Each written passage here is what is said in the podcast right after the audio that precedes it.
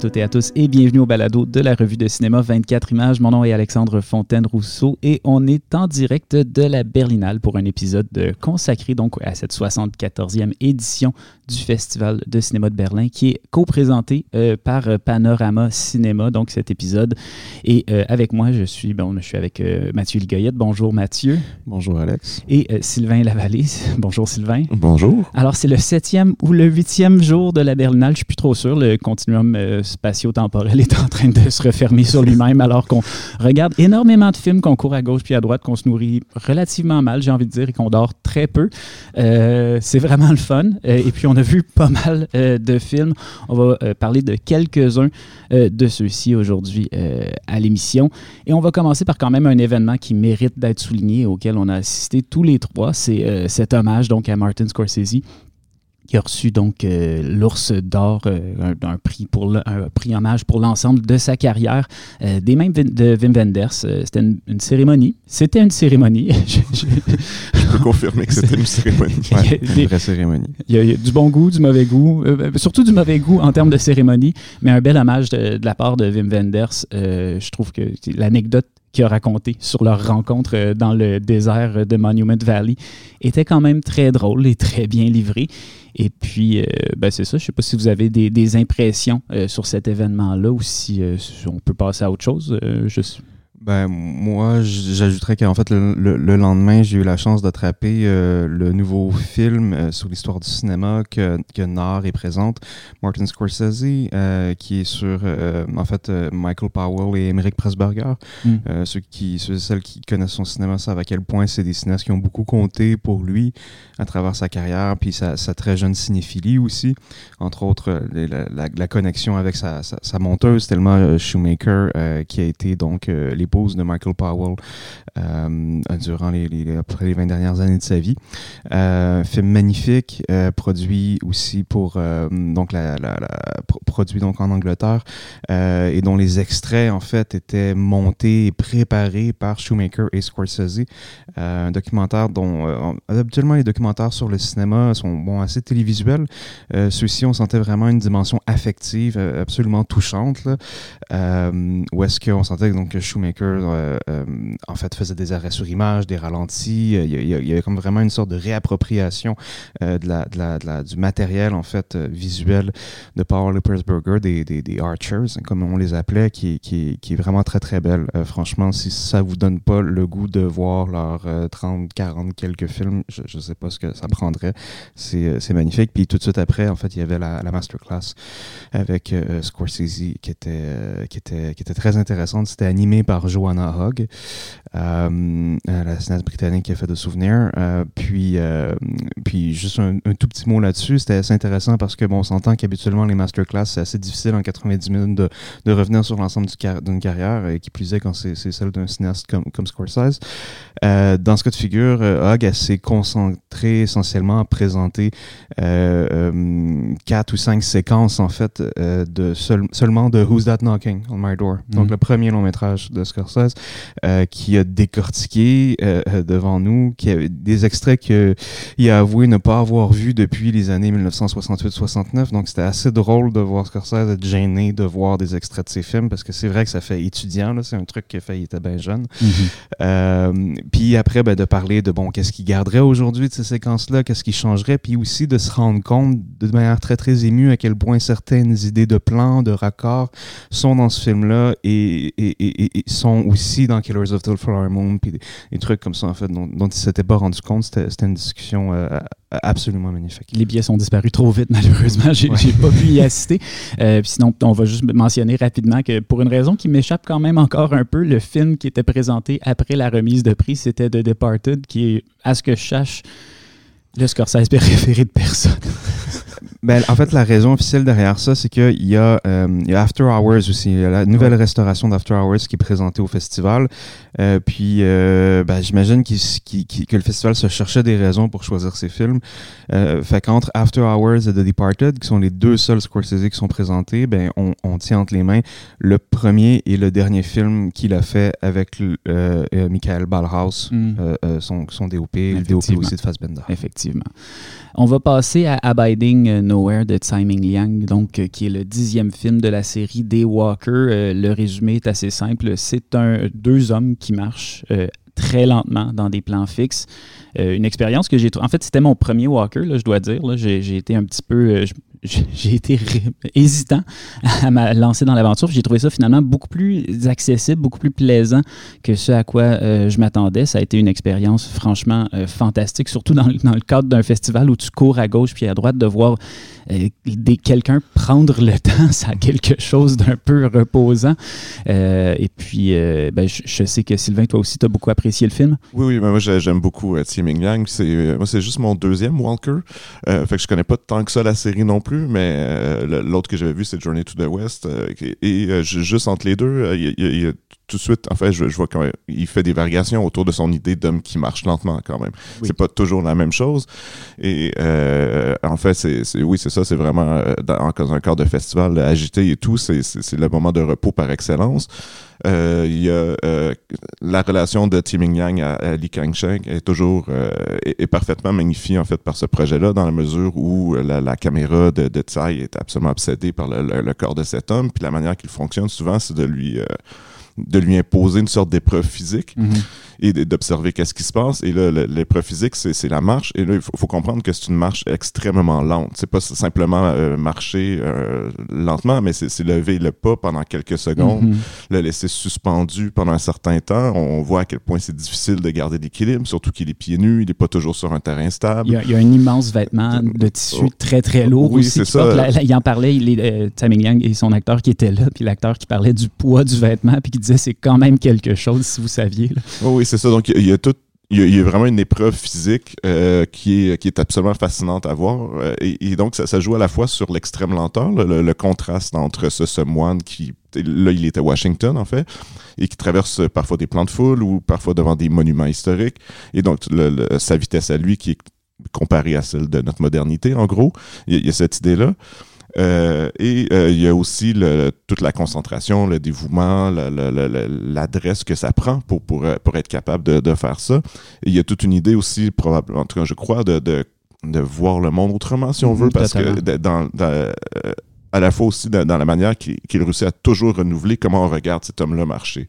On, a l'impression qu'on le voit jamais de la même façon, même si lui exécute toujours le même mouvement de façon euh, obsessive, exacte, etc. Mais la caméra, elle, elle, se déplace, euh, elle, nous surprend toujours dans la manière de réussir à cadrer cet homme. Tu dis voir le monde autrement, puis c'est vrai, puis c'est un film qui est évidemment euh, qui s'inscrit dans, dans, les principes du bouddhisme, puis il y a une volonté quasiment d'enseignement bouddhique à travers ça, mais aussi, euh, ce, qui ce qui est intéressant, je pense, c'est que pour euh, Tsai Ming-Yang, c'est une manière de il lui disait lui-même une manière de penser le cinéma autrement, euh, parce que c'est un, un, film qui, qui, associe à sa pratique en tant que peintre. Et puis, il décrit ce cinéma-là euh, en des termes plus proches de la peinture que du cinéma à la limite. Et, puis, je trouve que c'est vraiment intéressant de voir comment, en, approchant comme un autre art le cinéma, il réussit à faire un cinéma qui, qui est très différent euh, dans sa forme. et puis, je parlais du bouddhisme, je trouve ça aussi très drôle et très intéressant parce que, bon, c'est un, un, film qui est euh, financé en partie par le Smithsonian of Asian Art. Et puis, il y a une scène qui se passe euh, donc dans, un, euh, dans une, salle du musée où il y a des, trésors bouddhistes qui sont conservés là. On voit, on voit cet homme-là qui marche et qui suit un peu les enseignements du bouddhisme pendant qu'il y a des gens autour de lui qui regardent un peu n'importe comment les pièces d'art. Puis on se pose la question de comment, qu'est-ce qui retire de ça ces gens-là à juste passer devant vite fait, mm. pendant que lui, il est en train d'essayer d'incarner physiquement euh, cette, cette manière-là d'être au monde. Puis je trouve qu'il y a quand même plein de petites pointes intelligentes dans le film qui mm. fonctionnent vraiment bien. Oui, c'est un film vraiment plus complexe que ça peut en avoir l'air de mm. dire. C'est un gars qui marche lentement dans des plans euh, fixes, silencieux. Sinon, on va euh, poursuivre avec euh, un autre film qui était euh, très attendu, dont la prémisse est franchement surprenante aussi, c'est L'Empire de Bruno Dumont. le Star Wars de Bienvenue chez les Ch'tis, rencontre Star Wars, si j'ai bien compris. Pas mal. C'est merveilleux. c'est vraiment merveilleux. J'ai adoré ça. c'est une espèce de. Comment on pourrait dire ça? C'est une espèce d'anti-blockbuster. Ben, ça joue avec les codes du blockbuster. Je veux dire, Star Wars est dans ta face. Là. Je veux dire, il y a Ouais. des sables laser. Là. Il, y a, il y a des bat- ben, il y a peut-être pas une bataille, mais en tout cas, il y, a des, il y a des vaisseaux spatiaux qui se rangent pour faire une Il y a bataille. des, TIE Fighters euh, Ouais, en fait en bout de cathédrale. C'est ça. Il y, a, il y a des références à Game of Thrones. Puis il y a des. Ouais. oh, et tu sais, donc, euh, Moi, je dois Ah dire oui. qu'à chaque Il y a fois que une vous m'en parlez, excellente référence à Game of Thrones. à chaque fois que vous m'en parlez avec enthousiasme, il y a une partie de moi qui est comme je je suis pas, je suis pas sûr de savoir si ça me tente tant que ça de le voir. Est-ce que vous pourriez juste Me le vendre un peu Ouais, mieux ben, que il- juste des TIE la- Fighters avec des faits en cathédrale? il y a des, c'est- la, la critique est très divisée. hein. Je pense qu'on on est quand même euh, Oui. pas, pas beaucoup à Non, avoir vous êtes, vous vraiment. êtes dans, vous êtes dans la vocale minorité de mon entourage à dire que c'est pas terrible. C'est génial. Mais je, je pense que euh, de, de ce que j'ai compris en partie, c'est que les personnes qui n'ont pas aimé ça, c'est pas des francophones. Et je pense qu'il y, a- il y a quelque chose qui s'opère énormément si tu comprends pas le niveau de français qui est utilisé dans le Ouais. film, le, le type d'acteur qu'ils utilisent, euh, comment ils utilisent. C'est vraiment, mais comme toujours chez, chez Bruno Dumont, c'est des acteurs non professionnels qui viennent du nord de la France. Euh, et comme dans le petit quinquin, ça, ça joue sur le décalage entre ces personnes-là et euh, les, les codes d'un blockbuster hollywoodien qu'on qu'on leur demande de jouer. Et c'est encore plus appuyé que dans Petit Quinquin parce qu'à la limite, dans Petit Quinquin, bon, c'est une enquête dans un, dans un village, c'est un peu plus commun, mais là, c'est un grand récit épique de science-fiction avec euh, comme un un- messie de l'espace. c'est ça, un euh, messie de l'espace. Là, c'est les méchants zéros contre les gentils 1 qui se battent pour euh, comme prévenir l'ap- euh, l'apocalypse ou la causer. Donc, il- tu sais, c'est un- euh, le, le décalage entre ces, en- entre ces acteurs-là et, euh, et le, le récit en tant que tel, il, il est comme, il est immense. là. A- Absolument. Puis, puis ce décalage-là est, est d'autant plus intéressant qu'en jouant constamment sur les tics, euh, hyper théâtraux, puis en fait un peu, euh, qu'on- qu'on- toujours un peu, un peu kitsch et, et, et surfait qu'on retrouve dans les blockbusters. Euh, ils demandent à des, donc à, ces gens-là de, de, de, de jouer comme s'ils étaient, euh, comme s'ils étaient un peu des, des chevaliers Jedi. Puis c'est assez drôle de voir. euh, Il y a une scène où on voit comme, euh, sais, euh, 5-6 fermiers du nord de la France sur des chevaux en train de faire un conciliabule. Puis ils sont entre eux, ce sont des donc des chevaliers de l'ombre. puis ils ont des ils ont des hoodies là, puis puis à la fin quand, quand ils s'en vont pour pour s'en aller chacun de leur ils remettent leur petit cap- le- leur petit capuchon. Euh, je veux dire, je, trouve ça vraiment hilarant parce que je veux ça rejoue, euh, ça joue les codes. Dans un blockbuster, c'est pas des choses qui seraient faites pour être drôles. Euh, justement parce que ce sont des films qui, qui, qui, qui veulent toujours se prendre trop au sérieux pour essayer de créer l'espèce de gravitas qui permet à ces univers-là d'exister.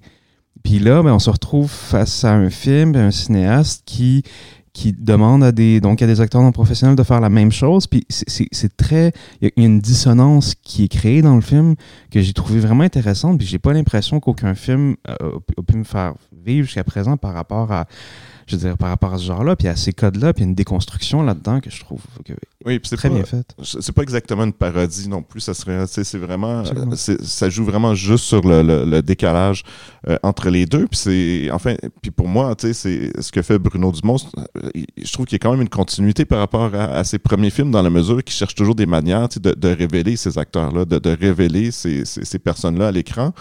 Puis là, il le fait en leur, euh, dans, en- en- c'est une autre manière de, de les sortir de leurs habitudes, en fait, de leur demander de jouer des chevaliers Jedi, tu sais. Puis il y a quelque chose qui ressort quand même euh, dans leur façon de, de, de jouer des clichés, tu sais, de, de Mhm. s'approprier ces clichés-là, qui, euh, qui donne au film quelque chose, tu sais, une saveur qui est quand même vraiment unique. Là. Absolument. Puis si, si je peux euh, euh, ajouter par rapport à ce film-là, euh, puis à sa présence aussi dans la compétition, puis, puis, puis je dirais dans la Berlinale, euh, ce, qui ce, qui ce qui est génial de ce festival, euh, puis peut-être qu'on aura l'occasion d'en reparler un petit peu, mais, mais si vous avez lu un petit peu sur le festival, on le sait, le festival vient de se ressort ou en tout cas traverse une crise euh, à l'interne. C'est la dernière année donc euh, de, son directeur euh, de, la, programmation, Carlo Chatrian. Puis festival qui a vraiment fait, disons, sa, réputation puis sa qualité sur une sorte d'équilibre entre des œuvres qui sont euh, grand public, des œuvres qui sont très poussées, pointues. Quand on parlait tout à l'heure du Timing Lang, ben, je veux dire, oui, c'était la première du Timing Lang qui est un film qui est qui est, qui est euh, euh, je dirais pas, pas difficile, vous, en avez bien parlé, mais, mais c'est une proposition de cinéma qui demeure radicale euh, à tout le moins.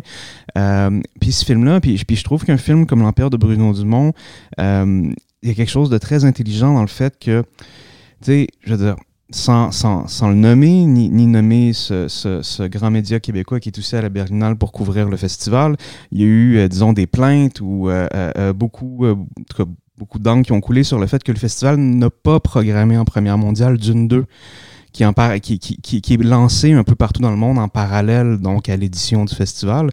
Euh, ben on le voit bien en voyant l'Empire que de toute évidence, il fallait, il fallait choisir entre diffuser l'Empire ou diffuser Dune 2. Parce que l'Empire, c'est l'anti-Dune 2. C'est un autre film de Missile de l'espace, c'est un autre film qui coche exactement toutes les cases.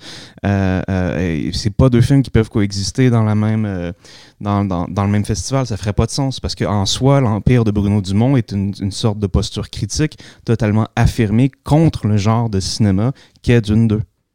Donc c'est intéressant et puis on va on va souligner quelques quelques peut-être contradiction de la programmation, parce que notre prochain film, ben, c'est un autre euh, film de science-fiction, euh, Spaceman, de Johan Renck, un réalisateur euh, dont je connaissais pas le nom. En fait, il a travaillé sur la série de Tchernobyl. Il a aussi fait, je m'en suis rendu compte en faisant mes recherches, les vidéos autour de Black Star de David Bowie. Donc, c'est quand même quelqu'un qui vient plus de la publicité, du clip. Et donc, c'est le film, on, on, attire des vedettes. Il y avait quand même Adam Sandler à cette projection-là. Sylvain, tu as vu le film? Qu'est-ce que tu en as pensé? Euh, c'est un très mauvais film, en fait. J'ai été naïf. Je pensais que c'est un film Netflix qui sort euh, genre le mois prochain, je pense. Et je me disais, ah, s'il si, est programmé dans un grand festival, il doit avoir une raison autre que le tapis rouge. Mais je, pense que non. c'est là parce qu'on avait besoin de vedettes. Euh, donc, c'est un film de science-fiction où Adam Sandler est seul dans un vaisseau spatial. Il s'en va enquêter un espèce de phénomène qui est apparu dans, dans l'atmosphère depuis quatre ans. Donc, il, il part tout seul dans son vaisseau pour aller enquêter sur qu'est-ce qui se passe. Et donc, il se sent seul. Et euh, une, espèce d'araignée géante euh, vient, euh, vient le visiter. Euh, qui, euh, qui n'est pas dans sa tête. C'est un vrai extraterrestre qui s'appelle qui, qui, a la voix de Paul Dano euh, et qui devient une situation fâcheuse quand tu as la voix de Paul Dano poignée dans ta tête. oui, non mais et, Paul Dano est essentiellement son thérapeute. Hein, qui lui apprend que hein, c'est que c'est de sa faute s'il est tout seul. Que enfin c'est toutes les, les, les, les, belles leçons qu'on connaît de, de, de, comment on crée sa propre solitude. Et donc il s'en va dans l'espace et il va découvrir qu'il était peut-être nu sur Terre euh, qu'il a raté son coup avec sa femme. Euh, ça ressemble beaucoup à Interstellar. Euh, il y a des affaires qui ressemblent à Gravity. On, reconnaît, j'ai pensé aussi à Mission to Mars. on reconnaît vraiment tous ces trucs-là, mais, mais c'est très mal fait. D'un, c'est très verbeux, ça explique tout sans arrêt, on n'arrête pas de parler. Il n'y a aucune imagination visuelle. la, fin est assez terrible. Euh, on sent jamais, on n'a jamais l'impression qu'Adam Sandler est vraiment dans l'espace. Il, y a un truc qui, qui marche pas de, juste de sentir, même s'il flotte, il, y a, quelque chose qui est comme ça, ça file le studio. Là. Mm. Enfin, donc, euh, c'est ça. C'est pas très bon. Ne, pas, regarder Spaceman. Euh, on va passer à un prochain film qui nous divise quand même un peu, Sylvain, toi et moi. c'est Hors du temps d'Olivier Assayas, un film que je, je m'attendais à détester et qu'un peu à mon corps défendant, je, dois, je dois admettre que j'ai apprécié. Donc, le film de confinement euh, d'Olivier Assayas, très, très bourgeois, immensément bourgeois. Trop euh, bourgeois. Trop bourgeois. Euh, je suis absolument d'accord avec ça, mais contrairement à toi, je pense quand même que c'est un film qui, qui réussit à rire de cette espèce de culture du privilège confiné-là, l'espèce de bonne culture. la France France Inter euh, qui apprécie, euh, qui, s'écoute réfléchir ah qui euh, dans la dans, dans, qui, son absolument. je veux dire, je trouve quand même que c'est un film qui, en même temps, réussit à avoir une posture un peu pas critique nécessairement, mais certainement une distance humoristique par rapport à oui, ça. ça. ça. veut rire de ses personnages. Et qui, en même temps, pour moi, euh, réussit à être euh, un des premiers films de... On a eu énormément de films de confinement, puis quand j'ai vu que c'était un film de confinement en 2024, je me suis dit, mon Dieu, euh, c'est quand même un peu... je, pensais, je, pensais, je pensais qu'on était passé à autre chose, mais c'est un des premiers films de confinement, je trouve, qui part moins d'une idée théorique du confinement, puis plus d'une expérience très vécue du confinement, même si c'est l'expérience très privilégiée, donc de Lia Sayas dans ce contexte-là. je trouve qu'il y a plein de moments du quotidien euh, dans lesquels je me suis, même si je n'avais pas accès à une villa luxueuse euh, de la campagne française euh, pendant le confinement, je me suis quand même identifié à cette sensation-là de, le monde prend une pause, puis si je suis à l'écoute de cette pause-là, il y a quand même quelque chose de... Oui, il y a toute une horreur autour de ça, mais il y a aussi un moment unique et singulier dont il faut apprendre, avec lequel il faut apprendre à composer, puis qui n'est pas juste de, du mauvais, du, dans une certaine mesure. Oui, ben, je, je, je, suis d'accord que c'est là pour moi, mais pour moi, ça n'a ça pas marché parce que j'arrivais pas à voir plus loin que, que les moyens matériels de ces gens-là qui avaient le, qui avaient la possibilité d'apprécier le confinement de cette manière-là.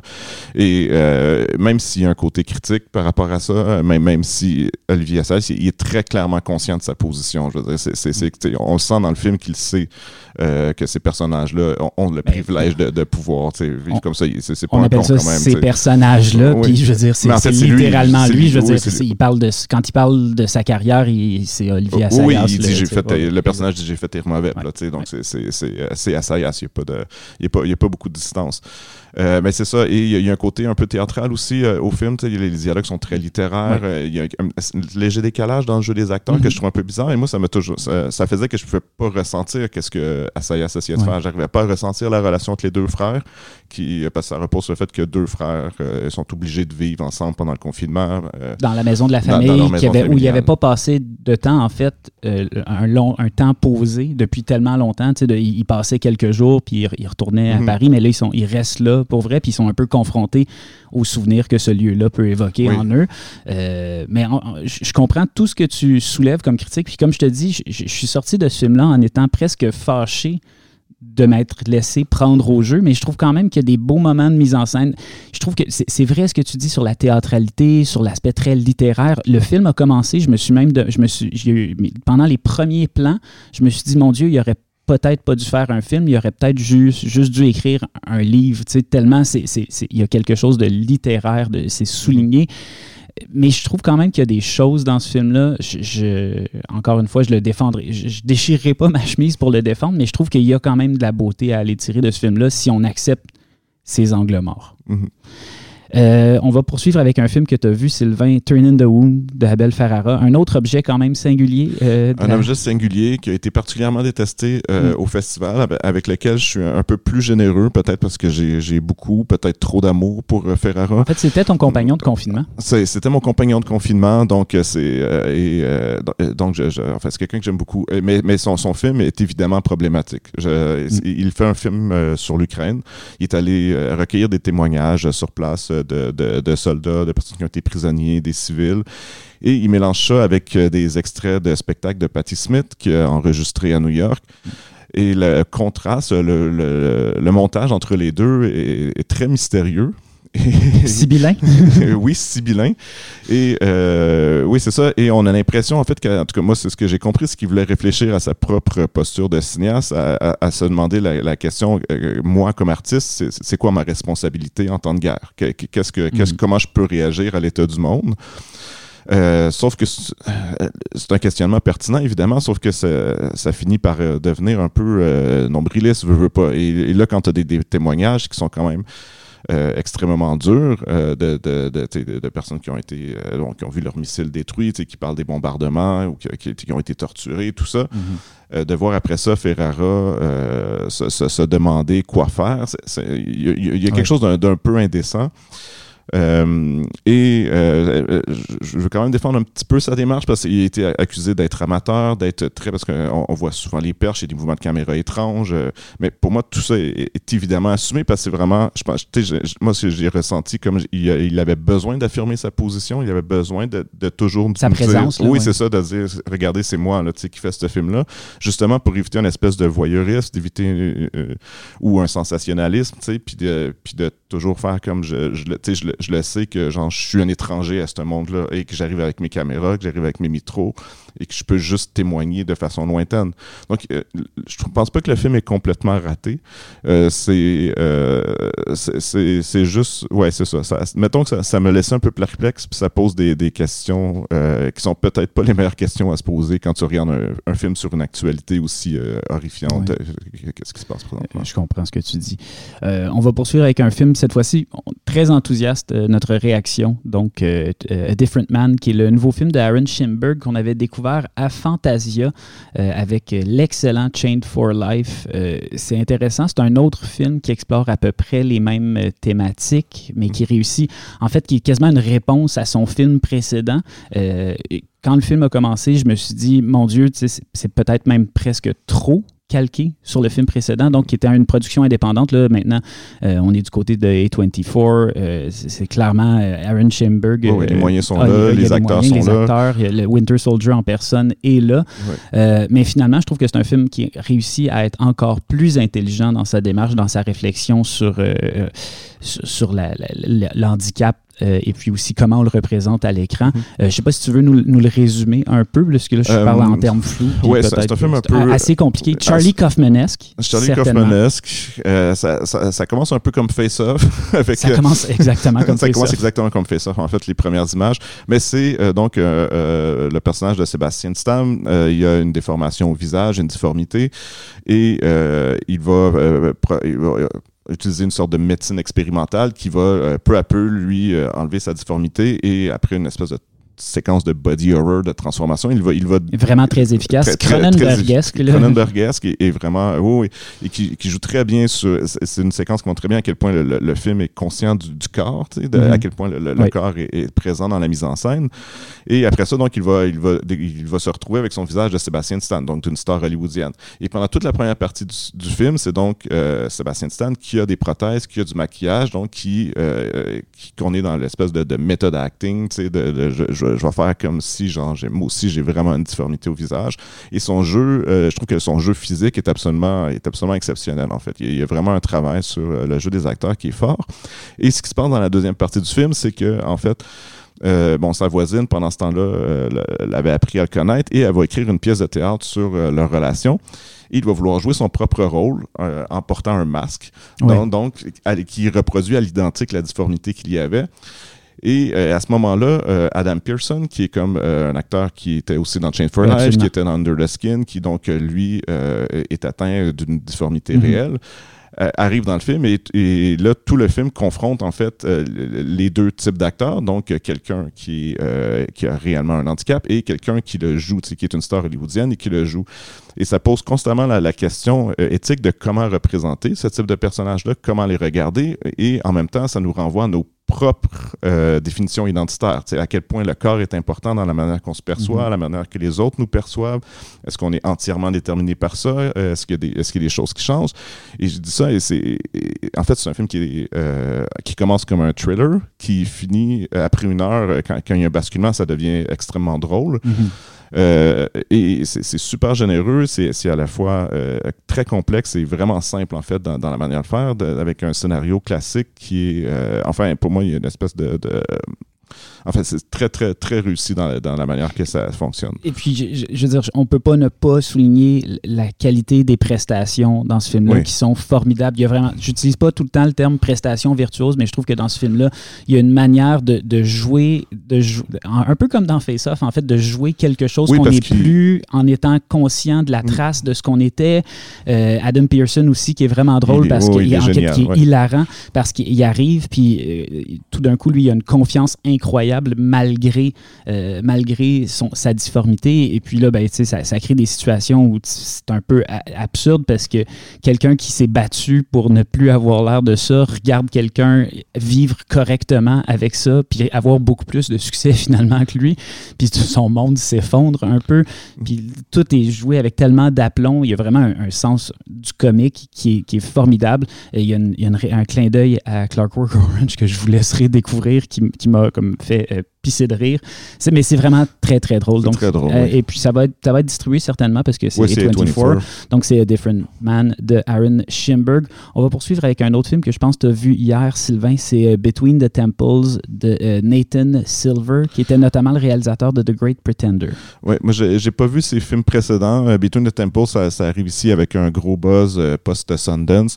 un buzz qui, qui, est vraiment mérité, quant à moi. J'ai trouvé ça extrêmement drôle, très, très émouvant aussi. Euh, c'est euh, l'histoire, donc, c'est euh, Jason Schwartzman, le personnage principal. Il joue un, il joue un cantor dans la. un cantor, c'est quelqu'un qui, en fait, qui, qui mène le chant dans les synagogues. il est endeuillé, sa femme est morte il y a un an, et donc il est dans une passe terrible un peu de sa vie et il va rencontrer le personnage de Carol Kane. Carol Kane qui est une actrice des années 70 qu'on a pratiquement perdu de vue depuis, donc qui, a joué entre autres dans les films de John McClane Silver. elle avait été nominée pour un Oscar pour Esther Street. Euh, et euh, elle fait juste des rôles secondaires pratiquement depuis. Et c'est un grand plaisir de, la retrouver à l'écran aujourd'hui. Et elle, elle joue donc son, euh, son, son, ancienne professeur de musique qu'il avait eu quand il était enfant. Et ils vont développer une relation donc autour de leur... c'est un récit un peu classique là, de deux solitudes qui se rencontrent à un moment opportun et qui finissent par se réconforter l'un l'autre. Mais c'est surtout un film de malaise social qui est, euh, qui est très, très drôle et qui culmine vers une, une scène de, de, souper en famille où, en fait, un peu tout explose et c'est euh, c'est très, très réussi. La, la, direction photo de Sean Price Williams, elle est vraiment magnifique. C'est du 16 mm, super chaleureux, très années 70. Et, euh, Silver disait dans le Q&A après qu'il était vraiment inspiré justement par John McClane Silver, mais aussi Ellen May. Euh, c'est un, un, film qui est imprégné de, de cet esprit-là, mais, mais, en même temps que la mise en scène, euh, il y, a souvent des décalages de fun. À un moment donné, euh, Schwartzman part dans un espèce de slapstick en accéléré. et puis il y a plein de, de, de, séquences en fait qui sont, qui sont vraiment le fun. Et les, les deux acteurs principaux sont, sont formidables. C'est le fun aussi de, voir Schwartzman dans un rôle. C'est quelqu'un qu'on voit dans des rôles secondaires d'habitude. Mm-hmm. il, traîne dans le décor chez, chez Wes Anderson. Mais, mais, mais là, il, il, il est en avant de la scène et il est, il est vraiment très bon aussi. Mm. Enfin, donc c'est un film indépendant américain, peut-être un très classique, qu'on a justement l'habitude de voir de sortir de Sundance, mais qui, qui est très réussi. Donc ça, c'est Between the Temples de Nathan Silver. On va poursuivre avec une de mes sections préférées de la Berlinale, j'ai envie de dire ma découverte, mon coup de cœur absolu de la Berlinale jusqu'à maintenant. Euh, c'est la rétrospective consacrée à ce qu'on appelle euh, le cinéma alternatif allemand, donc des films qui étaient produits de manière indépendante, qui croupissent pour la plupart euh, dans les voûtes de la, cinémathèque depuis quelques temps. et puis qui ont été redécouverts comme ça, je veux dire, sans vouloir. Je veux dire, il y a des films, tu vas le loguer sur Letterboxd, tu es comme, OK, je suis la troisième ou la quatrième personne à avoir une opinion sur ce film de, de 1981-là. Donc, c'est vraiment des, découvertes. Et puis, je trouve que le travail est remarquable parce que, quand même, malgré tout, on parle de 24 films jusqu'à maintenant. Parmi tous ceux que j'ai vus, je trouve qu'il y a une vraie cohérence, une vraie réflexion sur l'histoire de l'Allemagne. C'est vraiment des propositions subversives pour la plupart, ou en tout cas très intelligentes. Et puis, euh, Sylvain, je sais, que tu en as déjà vu un euh, dans euh, la liste, toi. Oui, moi j'ai vu Dark Spring. C'est ça, Dark Spring. Peux-tu nous en parler un peu? Oui, ben, c'est un film féministe. C'est le, J'oublie le nom de la réalisatrice, mais c'était son film de fin d'études. Un film très, quand même vraiment particulier où essentiellement elle va questionner des, des, femmes sur leur, leur rapport au féminisme. À l'époque, c'est genre mi-60, fin 60 peut-être que le film a été fait. et en même temps, elle fait un, espèce de film de fiction autour qui est un peu mystérieux. Le, lien entre les deux est un peu mystérieux, mais le, discours de, ces femmes-là est, est, à la fois très émouvant à entendre aujourd'hui un peu euh, pessimiste parce que c'est les mêmes questionnements qu'on a encore. Euh, et euh, le, en fait, je m'attendais à un truc vraiment militant, mais, mais il, y a, justement un ton assez défaitiste en fait au film. L'impression qu'il ils, se, plaignent ben, de, la société des hommes, du patriarcat, mais avec un, sentiment de, ça, de mélancolie euh, qui, donne au film un ton assez particulier, en fait. Mais c'est euh, vraiment intéressant. Comme... Euh. Donc, ça, c'est Dark Spring. Mathieu, toi, tu as vu un documentaire de L.K. Sander qui s'appelle The Germans and Their Men, qui est comme basé sur un, un concept assez simple, assez, assez efficace. Tu peux-tu nous en parler juste un peu? Euh, oui, euh, donc super film euh, allemand fait pour la télévision à la fin des années 80, donc de Elke Sander. Puis en fait, tout le film repose sur le fait de de, de, de, mettre en scène euh, une actrice euh, qui, qui, joue, euh, dans le fond, le rôle de la documentariste et qui va, comme ça, aller à la rencontre d'hommes et, disons que c'est souvent des hommes de pouvoir, des gens qui sont de la classe politique, des gens qui sont des, des hommes d'affaires, mais pas seulement. Aussi, on, on, rentre, par exemple, dans une cuisine gastronomique pour, pour interviewer autant bon, le, chef de la brigade que bon, les sous-chefs, etc. Puis donc, la question euh, pose, le, film est une, dialectique assez implacable, c'est de poser d'une part, euh, de, de, de, de, mettre ces hommes devant le fait, euh, le fait accompli des, des des, des, centaines de milliers d'agressions envers les femmes que les femmes subissent à ce moment-là en Allemagne. Euh, le film pointe dans le fond qu'en moyenne en Allemagne, chaque année à ce moment-là, il y a 330 000 femmes qui subissent des agressions euh, par des hommes et qu'évidemment, il y a quelque chose qui est exponentiel là-dedans parce que c'est 330 000 femmes par année. Euh, donc, au bout de trois ans, on arrive à un million. Puis que, bon, ça perdure comme ça depuis trop longtemps. Donc, elle, elle les pose devant ce fait-là, puis en leur disant, est-ce que vous avez honte d'être des hommes? Puis évidemment, à peu près, je dirais 99% des hommes interviewés dans le documentaire euh, disent euh, bah non, bah non, on n'a pas honte d'être des hommes parce que moi, je suis pas un agresseur. Euh, Hashtag not all men. exactement, exactement. Je suis pas un agresseur, puis que je peux pas me sentir responsable pour ce que les autres font. puis tout de suite après, elle rebondit avec une seconde question, disons assez efficace. Est-ce que ça vous est déjà arrivé d'avoir honte d'être allemand? Puis évidemment, derrière cette question-là, on sait euh, que, que, se cache en fait le, lourd passé euh, euh, allemand de la, Seconde Guerre mondiale. Et puis là, ben, je veux dire, à peu près tout le monde fige parce que effectivement, je veux dire, un moment ou un autre de leur vie, surtout là, c'est un film de 88-89, ils ont eu des moments où ils ont eu en fait, je veux dire, des, des, des, des instants assez compliqués à, à vivre, que ce soit en Allemagne que ce soit à l'étranger, que ce soit face à, à d'autres Européens, par rapport donc à l'identité allemande en tant que telle. Assez fascinant comme film parce que au fond c'est un film qui réutilise le dispositif euh, qu'on prend pas mal pour acquis du vox pop parce que mhm. c'est un peu comme un vox pop d'une heure et demie, euh, mais donc avec cette espèce de côté absolument implacable dans les questions euh, qui, qui, dit tout, en fait. Euh, vraiment un, un, superbe film, une, découverte là, pour moi. En fait, c'est intéressant parce que oui, évidemment, plusieurs de ces films-là ont été réalisés par des femmes. C'est un des trucs qui se passe en ce moment, c'est qu'on redécouvre tout le pan de l'histoire du cinéma qui a été fait par des femmes, puis un peu oublié par le patriarcat, euh, patriarcat cinéphile, j'ai envie de dire, euh, mondial.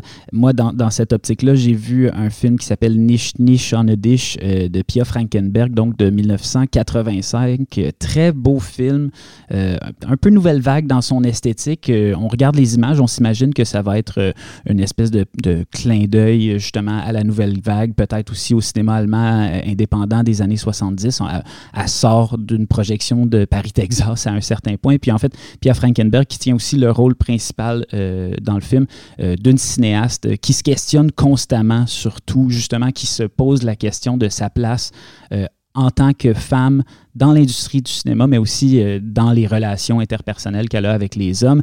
Et puis, euh, vraiment, c'est très intelligent parce que euh, c'est le dispositif de base, c'est bon qu'elle est interviewée par une critique de cinéma qui lui demande de prendre position. Et puis, elle, en fait, personnellement et pas tellement dans le discours intellectuel, elle est beaucoup plus dans une relation ressentie à la création artistique. Et puis c'est comme si, euh, en fait, euh, euh, à travers la relation qu'elle entretient en ce moment avec un homme qui est beaucoup plus intellectuel dans sa démarche, puis qui se, se remet jamais en question, en fait, qui est une sorte de croisement vraiment évident entre Woody Allen et Jean-Luc Godard. Là. Je veux dire, c'est comme si on avait mis les deux dans une sorte de, blender, puis qu'on avait eu la version allemande de, ça. Et puis, c'est ça, cette relation-là devient vraiment une manière de, camper euh, cette tension-là entre euh, une vision très masculine de la création, très assurée, très je sais ce que je fais, je sais où est-ce que je m'en vais, puis elle qui, au contraire, euh, se pose toujours des questions et se sent, en raison de cela, superficielle. Et puis tout le film, en fait, est structuré comme une sorte de, tentative de se rassurer par rapport à ça à travers le dispositif de, l'interview, mais aussi à travers le dispositif de la mise en scène en tant que tel, où il y a comme un monologue ou en fait un, dialogue entre la cinéaste et la cinéaste qu'elle interprète. Et puis le film se finit d'une manière très, très intéressante, je trouve, parce que, bon, elle, elle dit euh, Je sais pas trop comment finir mes films. Et puis là, le film se termine vraiment de manière très ouverte. Puis c'est une manière aussi de dire c'est correct, continue de faire ce que tu fais, puis ça va aller. Puis j'ai trouvé ça vraiment émouvant. Euh, elle a fait quand même plusieurs autres films. C'est une cinéaste euh, que j'ai envie de, découvrir, Pia Frankenberg. Et puis, euh, ben, il y, a eu un QA qui avait l'air très intéressant, qui était comme tous les autres QA en allemand. Donc, je me suis senti un peu à côté de la plaque à ce moment-là.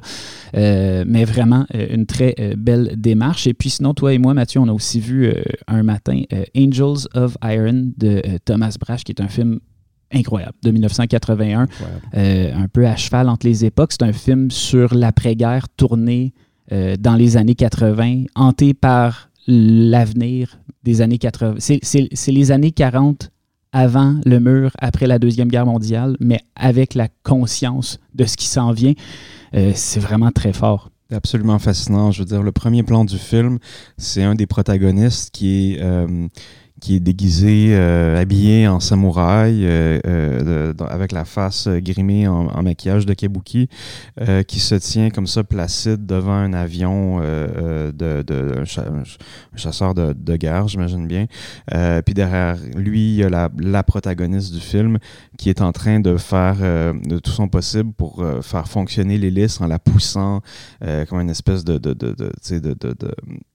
supplice, en fait. Là. oui, c'est une image vraiment surréaliste. De, déjà, à ce, premier plan-là, t'es comme, OK, on, Absolument surréaliste. Puis, puis, puis le, le, type, le type samouraï euh, qui fait juste dire d'une voix hyper monotone, euh, tu sais, pardonnez-moi, pardonnez-moi de vivre dans une époque emmerdante. Mm-hmm. Euh, je, crois que c'est la première phrase du film. puis tout le film est un peu à l'image de, de, ça, là, qui, qui, raconte en fait là, une espèce de, bon, toutes les activités autour d'une sorte de cellule qui essaie de... Qui vole des choses à gauche puis à droite et qui est en train d'organiser un plus gros coup, euh, disons. Mais c'est comme secondaire. Je trouve que la, narration est, plutôt évacuée, même si, ça reste un film narratif. On se concentre pas là-dessus, on se concentre vraiment plus sur les études de personnages qui se, qui se, qui se superposent l'une à l'autre. Euh, ben, un des personnages qui est un ancien bourreau, donc qui est aussi hanté par... en fait, tous les personnages sont hantés par leur passé. En même temps, euh, on sent qu'ils n'ont pas d'avenir. Et puis, c'est toute cette question-là de où est-ce que je me situe quand j'ai ni passé ni avenir, ben je suis dans, je suis nulle part. Euh, qui, crée vraiment, c'est un, un, un, film vraiment en colère, vraiment très très mélancolique, vraiment très sombre, et puis en même temps euh, qui réussit à ne pas être juste misérabiliste parce que sa mise en scène, je trouve, est, très généreuse, presque, Absolument. presque Fellini-esque par moment? Ah oui, oui, quelque chose, quelque chose qui, qui rappelle Fellini, quelque chose qui, moi, m'a beaucoup rappelé euh, le cinéma, le cinéma d'Europe de l'Est, le cinéma tchèque des années 60, dans son côté un peu loufoque, un peu. On parle de choses vraiment sérieuses, mais tu sais, je veux dire, on, on veut pas faire. En, je veux dire, pas, qu'on n'est pas là, pas qu'on est là pour que vous ayez du fun, mais, mais je veux dire, on, le sait que c'est loufoque. On le sait qu'il y a quelque chose de l'ordre de la mascarade, euh, du grotesque, qui, est très poussif dans le film. Euh, il y, a, y, a, plein de jokes, euh, par exemple, qui sont, qui sont soit grivoises ou soit morbides, mais on, on quand même, on n'est pas, on est censé rire un peu de ces choses-là quand mm-hmm. même pour peut-être pouvoir mieux les dynamiter au fond. Ouais. Absolument. Donc, ça, c'est Angels of Iron de Thomas Brash. Mathieu, tu as aussi, euh, j'ai pas eu le temps de mettre les pieds euh, à la semaine de la critique, mais toi, euh, effectivement, tu as réussi. tu as, essayé de me traîner aussi à quelques reprises et j'ai dit non, j'ai un texte à écrire. Mais peux-tu nous parler de ce que c'est en fait la semaine de la critique de Berlin? Qu'est-ce que ça représente? Parce que c'est lié au festival, mais en même temps, c'en est indépendant. En fait, c'est pas lié au festival. Ben, c'est pas lié au festival, mais, le fait qu'on le c'est pas innocent qu'on le fasse en même temps. Oui, ouais, exact. Ouais, ouais, exact. disons qu'il disons qu'ils n'ont pas, euh, disons qu'ils ont pas d'appui financier euh, de la Berlinale. Euh, oui, ben en fait, la semaine de la critique de Berlin, la Walk d'art critique, c'est un peu là que je me tiens. Je pense, j'ai l'impression depuis le début du festival. je vous entends parler depuis tantôt, puis je j'ai un peu euh, bon je vous envie beaucoup euh, euh des, des, des, films qui ont l'air assez géniaux. Euh, j'en ai vu des, j'en ai vu des, des, aussi géniaux. J'ai le goût de dire à la semaine de la critique de Berlin c'est juste qu'ils sont beaucoup moins connus puis un petit peu plus underground aussi dans, dans, dans leur dans, dans, leur provenance. Fait que la semaine de la critique de Berlin le principe c'est que c'est un c'est que c'est un événement bon vous savez la semaine de la critique la plus connue c'est celle de Cannes.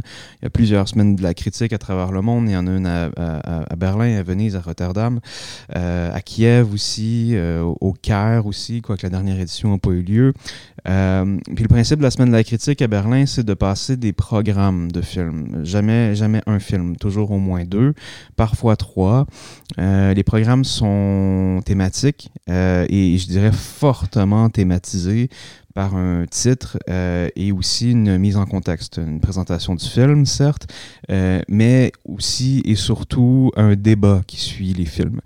Euh, et donc, j'imagine que la raison pour laquelle on est si peu nombreux dans notre belle délégation à, aller là, c'est que c'est tout un engagement parce que ça commence à 8 heures le soir.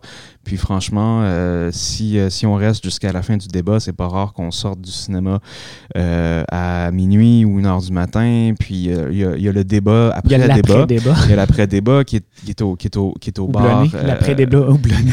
L'après-débat houblonné qui est, qui est au bar à Nakoshke, juste, juste à côté de la salle. Euh, c'est un événement qui est assez unique, je trouve, parce que c'est un, un événement qui, en fait, essaie de faire une plus grande place à la discussion euh, critique, mais disons aussi plus largement à la discussion cinéphile, voire spectatorielle autour du cinéma. Comment on reçoit les films, sous quelle influence on reçoit les films, comment après ça on peut en discuter, comment après ça on peut ouvrir la discussion autour des films pour euh, ultimement la rendre euh, moins euh, sorte de truc d'insider ou qui, qui, se tourne, qui, se tient vraiment entre, par exemple, des critiques de cinéma, des programmateurs, programmatrices, etc. c'est pour ça que les débats sont aussi longs. Hein. C'est pour, pour permettre à la discussion finalement de prendre de l'ampleur, d'aller toucher d'autres personnes. D'ailleurs, Sylvain et moi, on est allé à un événement qui est une sorte de Q&A sur les Q&A euh, il y a quelques jours, puis qui euh, présentait en fait les différentes manières de dynamiter la, la, la, la formule classique de ces événements-là. Euh, donc, pour, en dire quelques mots très brièvement sur les films que j'ai vus, parce que c'est demeure pas moins que c'est une, programmation cinématographique avant tout. Dans le programme d'ouverture, euh, vous aviez notamment euh, donc un programme qui s'appelait Phantom Thread. Cette année, chaque programme reprend des titres de films, donc Phantom Thread pour le P.T. Anderson, où on avait donc en première partie un film expérimental indien, absolument magnifique, de Hamid Dutta, qui est, qui est donc un film qui est fait à la base de numérisation de, de broderie, euh, de broderie indienne euh, du 16e siècle jusqu'à aujourd'hui beaucoup d'effets de flicker, beaucoup d'effets d'animation minimale. Euh, puis on voyait donc à travers l'évolution euh, de la broderie indienne sur 500 ans, évidemment l'évolution d'un savoir-faire, d'une transmission du savoir-faire, euh, une évolution des motifs, de la symbolique. Et bon, un film de 25 minutes sans dialogue et qui finit par être, disons, assez percutant plus on approche de la fin, parce que évidemment, plus on approche de la fin, plus on voit des petits lions, des petits lions du colonialisme britannique se glisser dans les motifs indiens. Puis là, ben, tout à coup, on se rend compte qu'on est face à une espèce de cartographie animée euh, qui trace l'évolution de la, de, la, de, la, perte de repères aussi, de la perte de la tradition, ou en tout cas de l'influence forcée du colonialisme dans une tradition qui est de toute évidence ancestrale. Euh, film au dispositif très simple, absolument percutant. Euh, moi, encore à ce jour, c'est un des films qui m'est resté le plus en tête. Euh, ça, c'était suivi d'un film de Graham Swan euh, qu'on connaît pas encore. Je sais pas si un de ces films a déjà été projeté au Québec, je crois pas. Euh, super euh, cinéaste américain indépendant, très très très intéressant. je dirais une sorte de, pour le dire très très vite, une sorte d'Olivier Godin sur les stéroïdes. Evening Song, un néo noir, un triangle amoureux avec un auteur de roman pulp dans les années 30 qui décide de s'en aller dans un chalet en campagne parce que sa femme fatale, est agoraphobe. Ils amènent avec eux euh, leur, euh, leur ménagère euh, scarifiée, triangle amoureux s'ensuit. Le truc qui est particulier du film, c'est qu'il n'y a jamais un moment de silence, il y a toujours quelqu'un en train de parler. Toujours, toujours, toujours. Fait quand il n'y a pas un dialogue, c'est parce qu'on est donc dans cette espèce de, réutilisation, de, de, cette hyper réutilisation du dispositif du film noir et de la voix off qui commente tout le temps, puis qui joue avec le temps, puis qui joue avec, bon, est-ce que c'est une image qui se passe au présent? Est-ce que est-ce que c'est qu'est-ce que qu'est-ce quel qu'est-ce que tel ou tel personnage pense de tel ou tel autre personnage. Jamais un moment de silence. Puis en plus de ça, la plupart du temps, il y a toujours au moins deux plans à l'écran. C'est-à-dire que c'est un, un, film fait, euh, euh, euh, j'ai l'impression, trois quarts du temps de surimpression d'un plan par-dessus un autre plan. Des fois, il y a jusqu'à quatre plans qui sont empilés. Puis des fois, dans ces quatre plans-là, ben, vous avez un champ, puis un contre-champ, puis un, un travelling avant, puis un autre arrière, puis un travelling circulaire autour des personnages. il faut vraiment s'accrocher. Par contre, hyper stimulant, hyper intéressant. Euh, bon, je pourrais continuer comme ça. Il y avait bon, d'autres programmes auxquels j'ai assisté. Euh, très rapidement, il y avait Sound and Fury qui, a donné lieu à un, débat qui est un des meilleurs moments que j'ai passé là, dans cette semaine-ci à Berlin entre un, court-métrage euh, expérimental, un, essai vidéo en fait d'une cinéaste euh, française, euh, Chloé Galibert-Lenné, qui a donc fait ce, film I Would Like to Rage, qui est sur la difficulté donc pour les, femmes ou les personnes qui s'identifient femmes à, à, à s'approprier une sorte de rage et de colère et, et à s'en servir comme exutoire pour leur trauma personnel. et ça, c'était avec euh, Dix, The Musical, le, le, le Larry Charles, euh, dont c'était la première allemande, mm. euh, puis où donc on avait aussi sur place les deux, les deux acteurs principaux, là, donc c'est le premier rôle, les deux humoristes qui ont aussi écrit la pièce Dix, The Musical, donc Aaron Jackson et, et Josh Sharp. donc, truc, programme très intéressant aussi parce qu'en en fait, ils se sont rendus compte, euh, ils se sont rendus compte après les avoir programmés que les deux films euh, euh, parlaient d'inceste, mais disons n'avaient pas du tout la même posture par rapport à ça. Le premier est un film de témoignage de, de, de qui parle au nom des survivants, survivantes d'inceste, alors que le deuxième film, en fait, on se rend compte que les deux protagonistes ce sont des jumeaux. Bon, la blague, c'est qu'en fait, ils se ressemblent pas du tout, mais le film n'arrête pas de dire que ce sont des jumeaux et ils finissent par tomber en amour et disons à faire l'amour de manière hyper outrancière à l'écran en chantant, euh, parce que c'est un musical, en chantant que l'inceste c'est OK parce que love is love.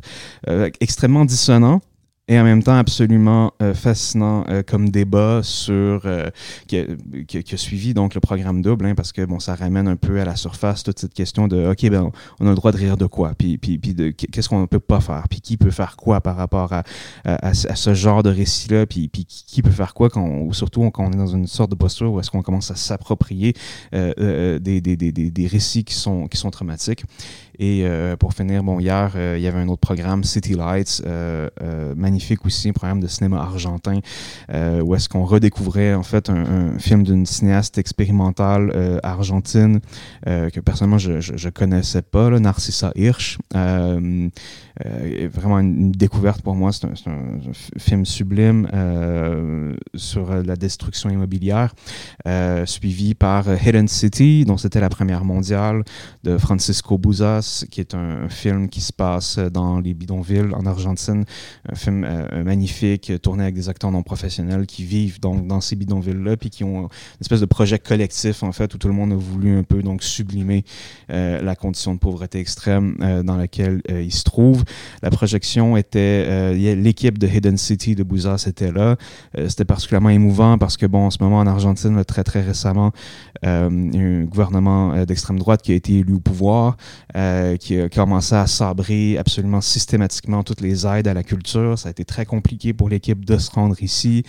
fait que, disons, je dirais que ça ajoutait une couche de politisation sur la projection, sur le débat qui s'en est suivi, qui, était, qui était vraiment très intéressant. Bref, euh, pour, euh, pour, pour, pour, conclure sur cette, semaine de la, sur cette semaine de la critique, ce qu'il faut garder en tête, c'est que la, semaine de la critique de Berlin n'est pas liée au festival. C'est un événement de contre-programmation euh, qui est très intelligemment mené, puis je dirais très inspirant parce qu'il se passe en parallèle à la Berlinale, qui est, donc on, le voit, on, on, le voit chaque jour, qui est un, un festival, je veux dire, gargantuesque. C'est comme une sorte de, de, de, titan qui atterrit, je veux dire, sur la ville, qui prend possession, on a l'impression d'à peu près toutes les salles de cinéma. Il y a, Absolument. Et il y a des projections on, partout dans la ville. Vraiment dispersées aussi. Vraiment ouais. dispersées. Parce que, en fait, ouais. au début, je trouvais ça un peu intimidant. Finalement, je trouve ça vraiment appréciable que, parce que c'est quelque chose que je reproche, en fait, à, à des festivals à Montréal, par exemple, c'est que finalement, si tu es quelqu'un qui vient de l'extérieur et qui arrive à Montréal, tu finis par euh, ne pas découvrir la ville. Tu es, comme cantonné à un ghetto particulier. Là, vraiment, si tu as envie de combiner euh, ciné, cinéma et euh, tourisme, la, la Berlinale, c'est quand même une expérience qui fait que tu vas dans des quartiers reculés parfois et que tu découvres des drôles de salles comme le Titania avec ses, euh, ses, ses fresques à l'effigie des héros du cinéma des années 80. Donc, évidemment, Rambo, le capitaine Kirk et puis Sean Connery dans Le nom de la rose. Est-ce que c'est ça en Allemagne?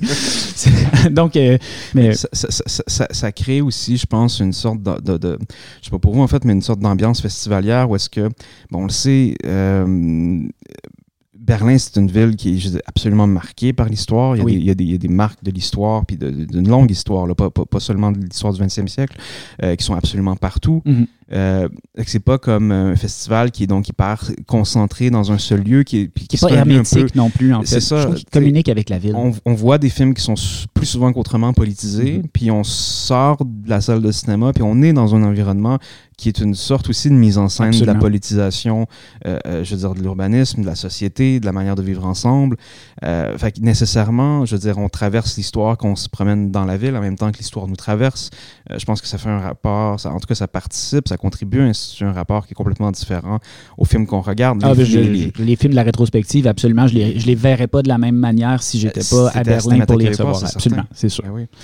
Fait pour conclure très rapidement sur, euh, euh, euh, sur, la, sur la semaine de la critique, un dernier truc que je voulais dire, c'est que ce qui, est intéressant dans, ce genre de façon de fonctionner, c'est que c'est un événement qui est fait avec des bouts de ficelle et qui profite en fait du fait que c'est un festival qui est immense et qu'il y a énormément de gens qui sont ici pour la Berlinale pour euh, euh, aligner en fait euh, la distribution de ces panels.